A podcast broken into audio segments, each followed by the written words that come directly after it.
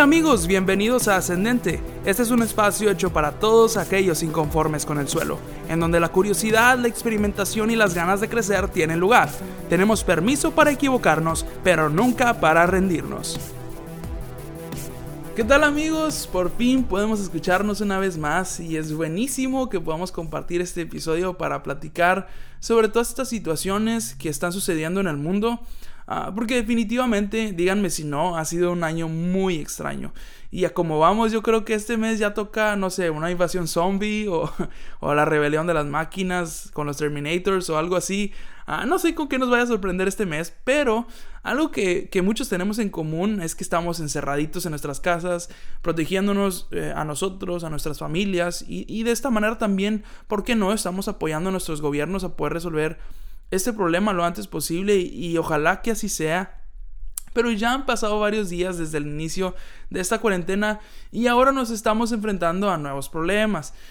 Muchos ya se cansaron de ver películas y series en Netflix, en Amazon Prime Video, en Disney Plus o en cualquier plataforma que tú utilices algunos ya no se aguantan estar todos juntos, la familia encerrados, ya se pelean el esposo con la esposa, los hijos por cualquier cosa se están peleando, ya no se soportan. Muchos también ya empezaron a armar rompecabezas de 2.000, 3.000 piezas y cosas así. Hacen lo que sea para evitar el aburrimiento.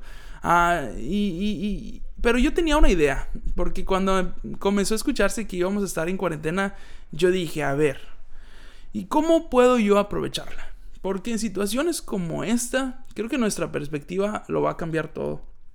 Ah, creo que los pesimistas ven una dificultad en una oportunidad, pero los optimistas siempre buscamos ver la oportunidad en medio de la dificultad.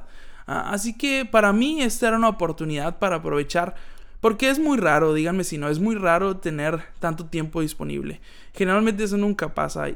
pero pensando en cómo puedo yo utilizar todo ese tiempo disponible, Ah, se me ocurrieron varias ideas que quiero compartir con ustedes y de hecho este episodio es una de estas ideas. Ah, y son ideas que nos van a ayudar a seguir ascendiendo, pero además, ¿por qué no también a evitar el aburrimiento? Y, son, quiero darte cinco ideas que puedes hacer para aprovechar este tiempo y además ah, algunas otras que te voy a dar al final para que puedas aprovecharlo al máximo. Ah, y, la primera idea que te quiero dar o que te quiero compartir es que puedes aprovechar esta oportunidad, este tiempo, para crear nuevos hábitos. Y tal vez tú has pensado en que te gustaría hacer más ejercicio, por ejemplo, o disciplinarte en leer o atender tu cama todos los días, justo cuando te despiertas, o cualquier cosa que se te ocurra. Pues déjame decirte que esta es la oportunidad perfecta para que lo puedas desarrollar. ¿Y por qué te digo esto? Ah, pues se dice que para llegar a automatizar un hábito es necesario practicarlo durante 21 días consecutivos. Y después de esto ya no te costará mucho esfuerzo, sino que en cierta forma ya se vuelve parte de ti. Digamos que tú quieres, como te decía, no sé, leer la Biblia. Todo, te, gustaría leer toda la, Biblia todos los días. Bueno, pues puedes hacerlo ahora que tienes tiempo, que ya no estamos saliendo ni a trabajar muchos, ni a ni a la escuela, ni a ningún lado literalmente. Ahora tenemos, creo que tenemos 21 días consecutivos que podemos utilizar. Y puedes hacer ejercicio todos los días, solo hazlo. Y los primeros días te van a costar mucho trabajo, pero al llegar 21 días ya se automatiza de alguna manera en tu cuerpo. Como te digo, tanto leer la Biblia, leer cualquier libro, eh, tender tu cama, hacer cualquier cosa, tienes que hacerlo durante 21 días y después se vuelve parte de ti. Y ya de esa manera, digamos que, que ya está automatizado. Y la segunda, eh, segundo, la segunda cosa que te quiero ah, comentar es que puedes aprovechar también para habituar la oración. Y este aspecto podría ir dentro del tip anterior. Ah, sin embargo, quiero profundizar un poquito más en este porque es una de las cosas ah, de las que no podemos prescindir en nuestro día a día, creo yo. y es que muchas veces nuestra excusa para no mantenernos conectados con Dios es precisamente nuestra falta de tiempo. Y Ah, y creo que esta ha sido una excusa de todo mundo. Pero mi intención tampoco no creas que, te voy a exigir ni te voy a pedir que lo hagas por favor. Ah, sino que más bien quiero compartirte mm, el cómo es que realmente lo puedes llegar a disfrutar. Así que aquí voy a abrir un pequeño paréntesis con un par de consejos para disfrutar la oración. Y lo primero que quiero decirte es que puedes hacerlo literalmente donde sea. Eh, porque a veces tenemos la idea, o al menos cuando estamos chiquitos, o, yo cuando estaba chiquito tenía la idea de que solo podías orar ah, arrodillado en tu cama, o en la iglesia, con las manos juntas, ah, o en la mesa antes de comer. Eh, pero la realidad es que la oración es algo, es totalmente una conversación con un amigo, literalmente. Y lo maravilloso es que este amigo, que es Dios, está en todo lugar, literalmente. Está literalmente en todo lugar. Y hay quienes dicen que es bueno apartar un tiempo para Dios, y estoy de acuerdo con eso, pero yo prefiero más bien incluirlo en absolutamente todo lo que yo hago. Así que puedo orar en mi cuarto, claro que sí, pero personalmente mis momentos favoritos para orar son cuando voy en el camión, o cuando voy caminando o manejando solo, y a veces pongo algo de música y me pongo a platicar con Dios de lo que sea, o sea, realmente es de lo que sea. Y esto me lleva al segundo punto, eh, eh, que es que la oración es mucho más que pedir. Ah, porque por alguna razón estamos acostumbrados a que la oración sea más bien como una lista de supermercado. Y decimos, Señor, bueno, necesito esto y aquello, me duele aquí, me duele acá, por favor, por favor, por favor. y, cuando hacemos esto, creo que nos estamos perdiendo de la esencia ah, de lo que estamos haciendo. Y tal vez es precisamente esto lo que, eh, lo que hace que la, oración se torne en algo tedioso, a veces aburrido. Pero yo te invito a que lo intentes, eh, a que intentes hacerlo más bien como una conversación. Ah, y por último, quiero decirte que, que para que puedas disfrutarlo mejor, seas completamente sincero. Porque la sinceridad es lo que hace la diferencia en la oración. Piénsalo de esta forma, eh, que Dios es el único ser que lo sabe absolutamente todo. Y entonces si Dios lo sabe todo, ¿de qué me sirve fingir algo cuando hablo con Él? Y, esto lejos de ser un problema, creo que es de hecho, eh, es un hecho que nos libera y nos quita un peso encima, porque a veces no hay una sola persona con la que podamos ser completamente honestos. Y de hecho, varias veces he iniciado, por ejemplo, yo la oración con un sincero, muy sincero, hola Señor, pues de verdad la verdad es que ahorita no tengo muchas ganas de platicar. Pero, y entonces la conversación comienza a fluir, a fluir, a fluir, de una forma que el tiempo se te pasa volando y realmente lo disfrutas. Y, hay veces en las que tú empiezas a orar y no sientes absolutamente nada, o sea, no sientes nada. Y de hecho es algo que también le he dicho al Señor, sabes que ahorita no estoy sintiendo nada, pero aún así yo sé que tú me escuchas. Y el hecho de que yo no sienta nada no quiere decir que no me estés escuchando y que pueda seguir platicando contigo. Y a veces durante la conversación comienza a cambiar el ambiente y comienza a cambiar todo lo que está sucediendo. Y uno termina satisfecho realmente, terminas descansado y relajado, no sé cómo explicarlo, pero es, algo que realmente se disfruta. Y por eso quiero invitarte a que aproveches esta oportunidad ¿Por qué no también hacerlo durante 21 días consecutivos para que puedas, ah, para que puedas hacerlo y convertirlo en una práctica eh, que sea parte de ti? Y realmente creo que tu vida puede cambiar de muchas maneras diferentes.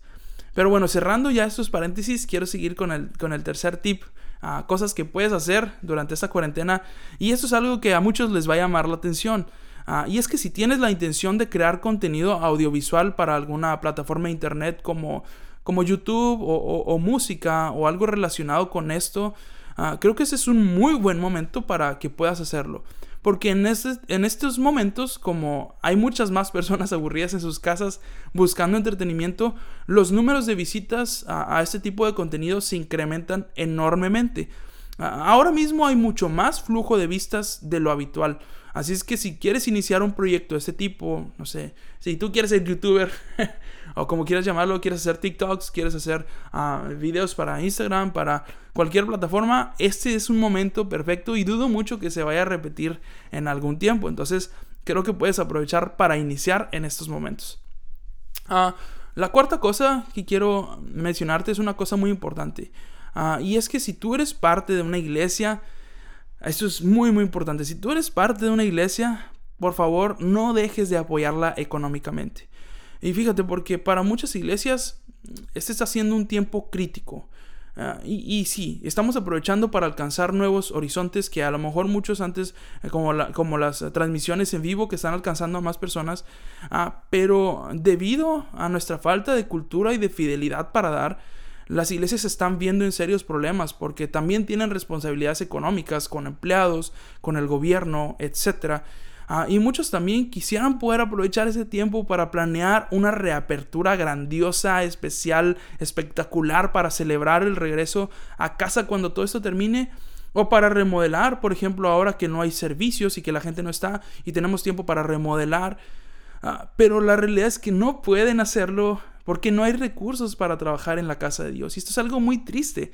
Y te lo digo porque como servidor lo estoy viviendo desde adentro con los equipos de trabajo y también directamente con la familia pastoral. Y, y nuestras conversaciones literalmente es, ah, mira, estaría muy padre hacer esto para reabrir. Sí, pero no tenemos dinero, no tenemos recursos para hacerlo. Nos encantaría poder hacer una comida ah, con toda la iglesia, nos encantaría poder ah, remodelar la iglesia, ah, hacer cosas eh, maravillosas y tenemos las ideas, pero no hay los recursos para hacerlos. pero yo creo que, eh, que en ese tiempo de crisis, además de esto, habrá una diferencia enorme para quienes sean capaces de mantenerse fieles a Dios. Porque es una regla de, de juego que Dios mismo puso. Dios dijo, al que es fiel en lo poco, se le pondrá en lo mucho. Y creo que ese es un tiempo en el que se va a ver una gran diferencia para los que son fieles y para los que no. Así es que esta es una gran oportunidad para practicar también, ¿por qué no?, nuestra generosidad, tanto con Dios como con el prójimo. Ah, y, esto me lleva al, al consejo número 5. Porque relacionado a esto, en este tiempo de necesidad, realmente hay personas que, eh, que este problema les está afectando y les está pegando muy seriamente. Ah, por eso es que yo te animo a que si a ti te está yendo mejor que alguien más, adoptes a una persona o a una familia que esté en necesidad y puedas compartirle de lo que tú tienes. Creo que esto también, eh, eh, más bien, esta es una ley de vida que Dios nos enseña. Y Dios, eh, y dice la palabra de Dios, echa tu pan sobre las aguas y después de muchos días lo hallarás. Y está hablando acerca de nuestra generosidad. Yo creo que además también esta es una excelente forma para compartir el Evangelio de Cristo. Ah, y quien quite y al final de esta cuarentena, cuando volvamos a la iglesia, ahora seamos más. Gracias a que como iglesia aprendimos a aprovechar esta crisis para alcanzar a otros. ¿Por qué no? A través de nuestra generosidad. También te animo a que practiques la disponibilidad y subraya esta palabra, subrayala en tu corazón y en tu mente, la disponibilidad con tu iglesia. En estos momentos hay muchas iglesias locales que están aprendiendo apenas a, utilizar los medios electrónicos para hacer la iglesia de forma remota. Así es que muy seguramente tú tienes alguna habilidad que pueda servir para mejorar la calidad de estos servicios. Hay algo que tú puedes aportar para bendecir a tanta gente. Ah, así es que sigue apoyando a tu iglesia local, comparte las transmisiones, el contenido de tu iglesia en general, atendiendo a los servicios en línea, con tu familia, reuniéndolos y dando generosamente para que esta situación no detenga a la iglesia, sino que sea una oportunidad para que la iglesia crezca. Y bueno, por último, algunas ideas adicionales eh, a estas pueden ser que si tú eres músico, mm, puedes aprovechar ese tiempo para practicar y subir de nivel. Créeme que si tú practicas este tiempo, cuando se termine la cuarentena vas a ser un músico de otro nivel, literalmente. O si estás interesado en grabación o producción musical, también puedes aprovechar este tiempo para aprender, no sé, mirar videos de YouTube y empezar a practicarlo, practicar, practicar, practicar, sobre todo practicar. Y en general cualquier cosa nueva que quieras aprender, como a cocinar mejor, también ahí está YouTube. aprender algún idioma, aprender algo sobre arte, manualidades, tecnología. Este es un buen momento que puedes aprovechar para aprender y crecer. Porque más que un tiempo de flojera absoluta y terminar la cuarentena rodando de tanto comer, ah, es un buen momento para aprender, para desempolvarnos y aprovechar al máximo. ¿Quién sabe cuánto, cuándo volverás a tener tanto tiempo disponible otra vez?